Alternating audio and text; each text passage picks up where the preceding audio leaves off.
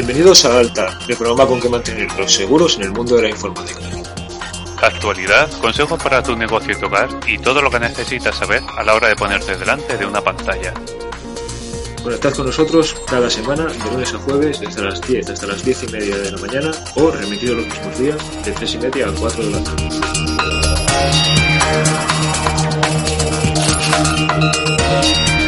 Para rematar esa semana vamos a tener conspiranoias y antes de que cerréis ya directamente dice no quiero escuchar esto, vamos a tratar de dar nuestro enfoque que sería lo suyo básicamente el poder llegar a desmentir cada parte. También vamos a tratar de ofreceros una manera de intentar debatir cuando os encontréis con algunas de las conspiranoias más locas y frecuentes que hay ahora mismo. Sobre todo es eso, el tema de tener en cuenta que incluso alguien llega y te dice algo que sea ridículo, todos nos hemos creído en un momento dado alguna cosa que si supiéramos más del tema, o ojos de alguien que sabe más o que sabe por qué no es cierto, le parece absurdo. Pero puede ser porque es algo que hemos escuchado de toda la vida, porque lo dice alguien que creemos que tiene criterio, porque es uno de los mil temas que todos tenemos en los que no tenemos ni idea, y en realidad nos digan lo que nos digan, nos suena un poco a chino y decimos, pues igual es cierto. Entonces siempre es el tema de combatir esa idea y no a la persona que la plantea ni menospreciar a esa persona por creer en un momento dado algo que se ha equivocado. Puede que realmente lo crea, pero porque a través de fake news o de desinformación básicamente se haya sentido también lo haya podido creer o haya caído en la duda, al final Internet ha propiciado que surjan tantos escenarios de mucha información, pero esto también lleva a que aumente la desinformación es tanto así que incluso salen equipos de profesionales que se concentran precisamente en desmentir la fake news, las noticias falsas, arrojando datos de fuentes oficiales o tratándolo con razón o con lógica, el por qué no son así. Las principales fuentes de desinformación, aunque también de información, pero para lo que vamos a comentar, suele venir de tres sitios.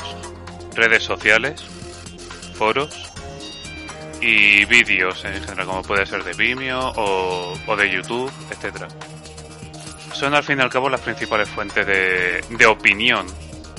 Los países es cierto que pueden intentar regular o meter un poco de mano de vez en cuando en casos flagrantes, pero son unos muy concretos, ya que todos esos sitios web los está llevando una empresa privada o los acoge un servidor también que pertenece a un sector privado. Al final, como esos sitios pues pueden seguir en aumento, sí puede llegar un incauto a un sitio web y puede ver cómo muchas personas pueden llegar a estar de acuerdo con una teoría que a sus ojos le puede parecer pues que no es real o que sea muy manida o que no encaja, que no, no le encaja bien. Pero cuando hay tantas personas, no puede evitar dudar. Y aquí luego pasa a primera persona también, que no podemos evitar dudarlo, porque eso es un efecto que tenemos las personas. En psicología se llama deseabilidad social, de, de deseo, ¿vale? Que es la tendencia de, que tenemos para tratar de adaptarnos a las expectativas que tiene la sociedad. Grupos de personas o incluso una sola persona en concreto. Por ejemplo, había un experimento muy concreto en cómo se juntaban 10 personas delante de una pizarra y había otra que decía simplemente de cuál línea es más larga. Había tres líneas y había una que obviamente era más larga que las demás, pero era muy obvio. ¿Qué ocurre? Que en ese experimento nueve de esas diez personas estaban compinchadas y lo que decían era seleccionar la que era la mediana, que era una más pequeña, y cuando llegaban a la última persona que no sabía nada de esto, al final, por mucho que supiera que la más larga era otra, acababa diciendo la de en medio por esa deshabilidad social, por esa especie de condicionamiento para tratar de amoltarnos al exterior, a lo que nos rodea. Pues aquí también sería un poco lo mismo y por esa parte la mejor manera de combatirlo es realmente plantearse cosas, el contrastar, como había dicho Nico, es súper importante. Pero incluso de esa manera también como la tarea puede ser un poco ardua, vamos a intentar arrojar un poco de luz. Y podemos comentar primero lo que sí que a veces, por más que nos intentemos proteger de cara de dar nuestra información por internet, es imposible que no salgamos ya en la base de datos de grandes empresas realmente. La única manera eficaz, y esto cualquier técnico de seguridad informática lo puede decir o que sepa un poco de, informática, la única manera eficaz de evitar que nos maneje nuestra información, que sea la web, ya sea la empresa grande o pequeña, es no estar conectados de ninguna manera. Sin internet, sin smartphone, pero claro, es un precio bastante elevado. Lo que importa no es que no des tu información, digamos, no importa tanto quién lo tenga, sino el uso que hacen de esa información. Aquí es donde sí que interviene la ley, donde intervienen específicamente ya las leyes de protección de datos, el uso de las cookies y en general la ética de la información. Hay una pregunta muy sencilla que podéis haceros y es ¿por qué iba una empresa o un empleado de esa empresa a hacer algo que no reporta ningún beneficio ni al empleado ni a la empresa? Y peor aún, que yendo en contra de la ley supone un daño y un perjuicio para el empleado y para la empresa. De hecho, directamente, ya poniéndonos en el lado más de sombrero negro, el lado más un poco malvado, lo que más le interesaría manejar información a las empresas sería precisamente de otras empresas, sobre todo de empresas de competidoras. Y eso también sigue siendo totalmente penado, pero también podemos pasar de lo que serían las empresas a lo que es más particular, más a nivel de estar por casa. Y es cierto que podemos sufrir también ataques. Por ejemplo, ayer Manuel comentaba que era bastante más fácil de lo que parece acceder a, la webcam de un tercero, de cualquier persona, poder ver lo que hay al otro lado y sin que nos enteremos. O sea, no vemos que eso es encendido ni nada. La manera más simple de evitarse problemas es poner un celo de una tira encima del fijo de la cámara y ya sea simplemente despegarlo cuando se vaya a utilizar con Skype o cualquier otra videollamada y después volver a ponerlo y ya está. Es por eso que igual habéis visto sobre todo de con trabajadores informáticos en sus portátiles lo tienen tapado siempre con un celofán.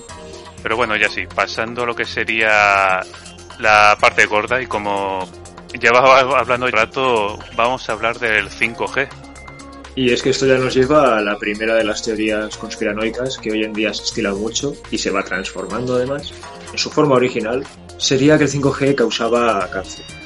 Al respecto de esto, para hablar un poco por encima de lo que sería el 5G, realmente el 5G simplemente es el siguiente paso en las redes de comunicación, igual que el 2G trajo los SMS, el 4G trajo el ancho de banda. Ahora bien, ¿por qué se dice lo de que el 5G es cancerígeno? Pues es debido a la clasificación de la OMS, la Organización Mundial de la Salud. Sobre las cosas que dice la OMS, cada quien puede tener su opinión. Mi opinión personal es que según qué cosa y según qué, pero bueno, os vamos a decir esa clasificación que es la base de la que muchos parten para decir que el 5G da cáncer. Según la OMS, las ondas inalámbricas en general estarían en un nivel 2B. El nivel 2B supone que las pruebas realizadas o las evidencias que se tienen señalan que a lo mejor hay una baja probabilidad de generar cáncer. Que se ha visto una posible relación, pero no se ha podido establecer una relación de causalidad directa en humanos y que en animales las pruebas son insuficientes. Para que os hagáis una idea, en esa misma clasificación la OMS sitúa al tomar café, al utilizar productos que tienen aloe vera. De hecho, es la clasificación 2B. En la clasificación 2A nos encontramos con la carne roja, con fritos a altas temperaturas, con trabajar en turno de noche incluso. La clasificación 2A es que hay una alta probabilidad de que cause cáncer, que tampoco es seguro, pero ya es un nivel por encima, ya es un nivel de mayor peligrosidad que el 2B. Lo cual quiere decir que trabajar en turno de noche se consideraría más peligroso que las ondas inalámbricas. Aparte, por encima del 2A está el nivel 1, el nivel de productos y sustancias que sí que causarían cáncer. Aquí evidentemente está el tabaco, está el alcohol, está la combustión de los motores diésel, pero también están las piedras anticonceptivas, los pescados salados, la carne procesada. De manera que ese hecho de que la OMS clasifique aquí en ese nivel 2B las ondas inalámbricas supone lo que supone. Guiándonos por esa clasificación, antes beber alcohol, comer demasiada carne de la que se ha advertido que es de riesgo o no echarte crema cuando tomas el sol, tendría muchas más opciones de causarte esta dolencia que llevar el móvil en el bolsillo o tener un router wifi cerca.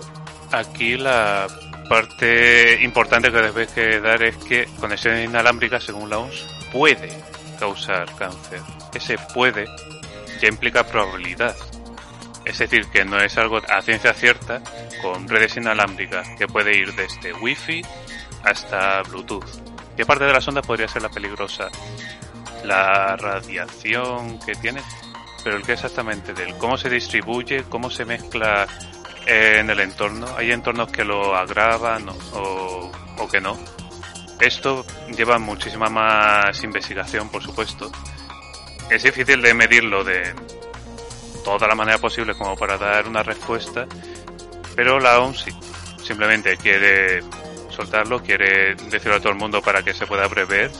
Es más, es que zanjando con las últimas afirmaciones de la OMS recientes en febrero de 2020, la misma OMS en un estudio concluía que tras muchas investigaciones no se había detectado ningún efecto adverso a la salud relacionado causalmente, de manera directa, con la exposición a tecnologías inalámbricas. En otro orden de cosas sí es cierto que las ondas inalámbricas hay personas que dicen que les causan un malestar y por ejemplo hay personas, ya sea por causas reales o por simple sugestión, que descansan mejor si no tienen nada conectado eh, o nada encendido en su dormitorio cuando duermen. Si es tu caso, si duermes mejor, adelante, hazlo. Pero más allá de eso, y en absoluto va a ser la causa de tumores de toda la población el tema de estar expuestos a ondas inalámbricas. Sobre este tema, preguntas que no se puede hacer. De entrada, si las ondas inalámbricas son tan cancerígenas, todos los niños tendrían ese tipo de problemas porque han estado expuestos a gran cantidad de ondas, desde antes del nacimiento incluso. Y también la pregunta de por qué el 5G sería tan peligroso y el 4G no. Y vamos a continuar con grandes preguntas acerca todavía de la salud y la tecnología. Ahora pasando a el tipo de teoría conspiranoica que está más en boga en estos tiempos, que tiene que ver con el COVID y más concretamente ahora con las vacunas.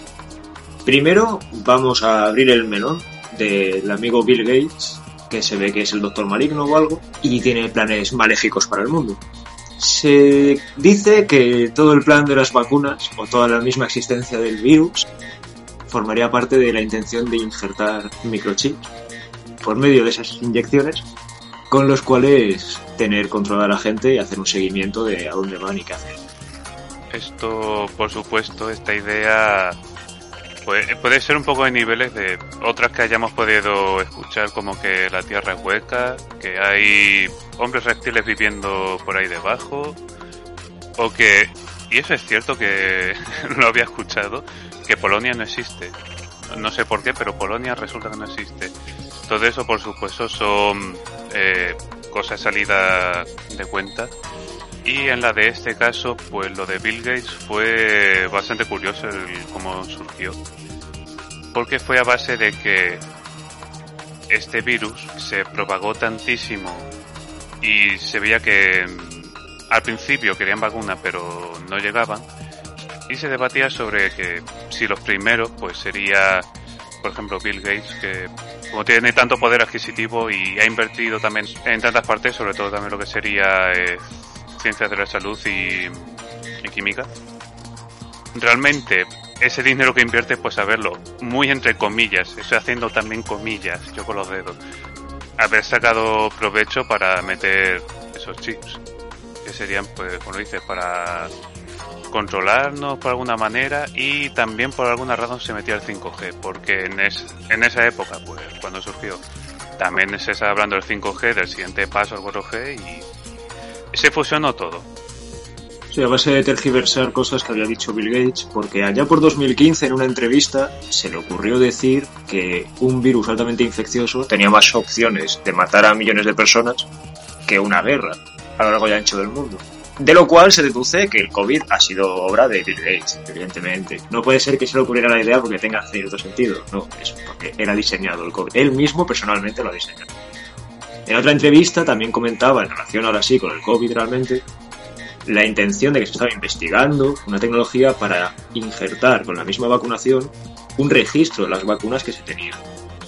o un registro de la interacción que esa persona había tenido con el virus, como un tatuaje invisible. Las teorías conspiranoicas sacaron eso de contexto para decir que eran dispositivos de seguimiento, nos van a injertar nanobots, según parece. Eso sí que va a ser muy cyberpunk, ¿verdad? Que podemos llegar a esos puntos. Incluso también, otra también menor figura con muchos dineros, Elon Musk también decía de si meter chips en el cerebro, que va a comentar, pero vamos. Preguntas que podemos hacer para desmentir esta teoría conspiranoica. Bueno, punto número uno, ¿por qué Bill Gates es el doctor maligno? Sería una buena pregunta. Quien diga que es que es poderoso y los poderosos buscan mostrar su poder haciendo cosas, bueno, en realidad se puede desmentir con que ese tipo de perfiles lo que hace son muestras de poder más específicas y personales. Pero bueno, no vamos a entrar en ese tema que además se vuelve muy oscuro y sombrío y no es el tono del programa. La cuestión es, supongamos que Bill Gates es muy malo. ¿Para qué va a molestarse en desarrollar una tecnología tan complicada que nos introduce nanobots o microchips en el cuerpo para tenerlos vigilados cuando la mayoría llevamos un móvil? ¿Por qué no pones el chip en el móvil? Ya existe, se llama geolocalización. ¿Por qué complicarse tanto la vida? ¿Por qué complicarse tanto la vida en querérnoslo injertar cuando se puede hacer en otras cosas que siempre llevamos encima? Por poder incluso sería más sencillo ponérnoslo en la ropa interior y ya nos tienen controlados a la gente que no lleva ropa interior. Por otro lado, ¿por qué armar todo el problema de COVID para hacerlo a través de esa vacuna cuando ya existen vacunas o ya existen otros modos? Si tienes esa tecnología de nanobots o microchips microscópicos terribles, ¿para qué complicarte tanto? Con el COVID también salió otra teoría que decía que la vacuna del COVID podía alterar nuestro ADN vacunas normalmente funcionan porque se coge una muestra muy pequeña y muy debilitada del virus o de cualquier tipo de amenaza o bacteria para que nuestras defensas, sobre todo los glóbulos blancos, puedan fagocitarla fácilmente y sepan cómo combatirla. Sin embargo, la diferencia que tendría esta vacuna que generó toda la conspiranoia es que su tecnología se basa en el funcionamiento del ARN mensajero, el cual entre las funciones, tiene la de indicar a las células cómo sintetizar proteínas. La finalidad de esta vacuna sería indicarle a nuestras células que generen unas proteínas con características similares a las que tiene este virus. Lo cual, a efectos sí es lo mismo, es permitir que el organismo desarrolle defensas, porque si el virus entra al organismo cuando ya se ha enfrentado a estas proteínas, va a identificar al virus como si fuera esas proteínas que generaron nuestras células gracias a esta vacuna y ya va a saber combatirlo. Sería algo similar a lo que has dicho, a lo que hace cualquier vacuna, a injertarnos una muestra debilitada de un virus, solo que en este caso no nos, no nos injertan una muestra debilitada del COVID. Simplemente hace que nuestro organismo genere algo que a efectos será lo mismo y le permitirá combatirlo si llega a entrar en nuestro organismo el virus. Entonces, la mejor manera para tratar de sobrellevar ese tipo de afirmaciones sería bueno eh, preguntarse según qué cosa, como por ejemplo, si sabemos qué es el ADN, qué es el ARN, el cómo funciona, si realmente puede alterar el ADN, ¿puede? La respuesta corta es que no, pero lo mejor es precisamente informarse de primera mano acerca de qué son el ADN y el ARN. Pero no, el ARN, entre sus funciones no está modificar el ADN de una persona. O, por ejemplo, retomando lo que habíamos comentado antes de Bill Gates y el 5G y chips, si de verdad esto podría ser verdad, poniéndonos en esta situación, ¿por qué actuarían de esa manera? Eh, quiero decir que se llegase a, propagar tanto y a todo el mundo. ¿Para qué tomarse tantas molestias cuando es eso? Si hay un gran grupo de poderosos que pretenden mutarnos, que tienen esa tecnología, la han desarrollado en secreto en un laboratorio maligno, pero bueno, supongamos que la tienen, ¿por qué armar todo el lío con la vacuna del COVID, crear el COVID, crear la vacuna, intentar todo este entramado extraño, cuando si tan poderosos son tendrán acceso al sector alimentario, lo pueden poner en la comida, tendrán acceso al sector farmacéutico, lo podrán poner en las vacunas. Los antivacunas van a seguir siendo antivacunas, sea la vacuna del COVID o no, más aún con el COVID, que se debe hacer una vacuna más deprisa. Entonces sería tomarse muchas molestias y matar a mucha gente y armar muchos problemas a nivel mundial y económico y en todos los sentidos para algo que se pueda hacer de manera más fácil. Ya no que sea algo malo y que por qué iban a querer mutarnos malignamente, sino porque hacerlo así es muy ineficiente. no llegas a ser un grupo poderoso que controla el mundo haciendo las cosas de esta manera. Pero bueno, recapitulando, en este programa especial sobre teorías conspiranoicas, os hemos hablado del tema de las fake news, expresión que me da bastante asco, pero bueno, noticias falsas. Os hemos hablado de algunas de las teorías conspiranoicas que más se escuchan hoy en día, por la situación muy relacionadas con la tecnología, de ahí que está en este programa, y con la salud, por motivos evidentes. Y os hemos dado un poco unas pautas de cómo intentar combatirlo al hablar con una persona que se haya creído estas ideas, sin menospreciar a esta persona. Se puede menospreciar la, la teoría en sí, pero no a esta persona ni lo que puede haberle llevado a creer en ella. Os recordamos que la próxima semana vamos a empezar nuestro especial dedicado a videojuegos, en el que ya tenemos preparado un par de entrevistas muy interesantes y también comentaremos noticias y todo lo que tenga que ver con seguridad informática aplicado en los juegos, ya que se basan tantísimo en jugar en línea, jugar online. Y bueno, también deciros que podréis escucharnos esa semana, como siempre, de lunes a jueves, de 10 a 10 y media de la mañana, y que podéis entrar en nuestro consultorio a aprovechar que esto ya termina prontito alt.clmactiva.gmail.com Sin nada más que añadir, nos vemos el lunes. Hasta luego. Hasta el lunes.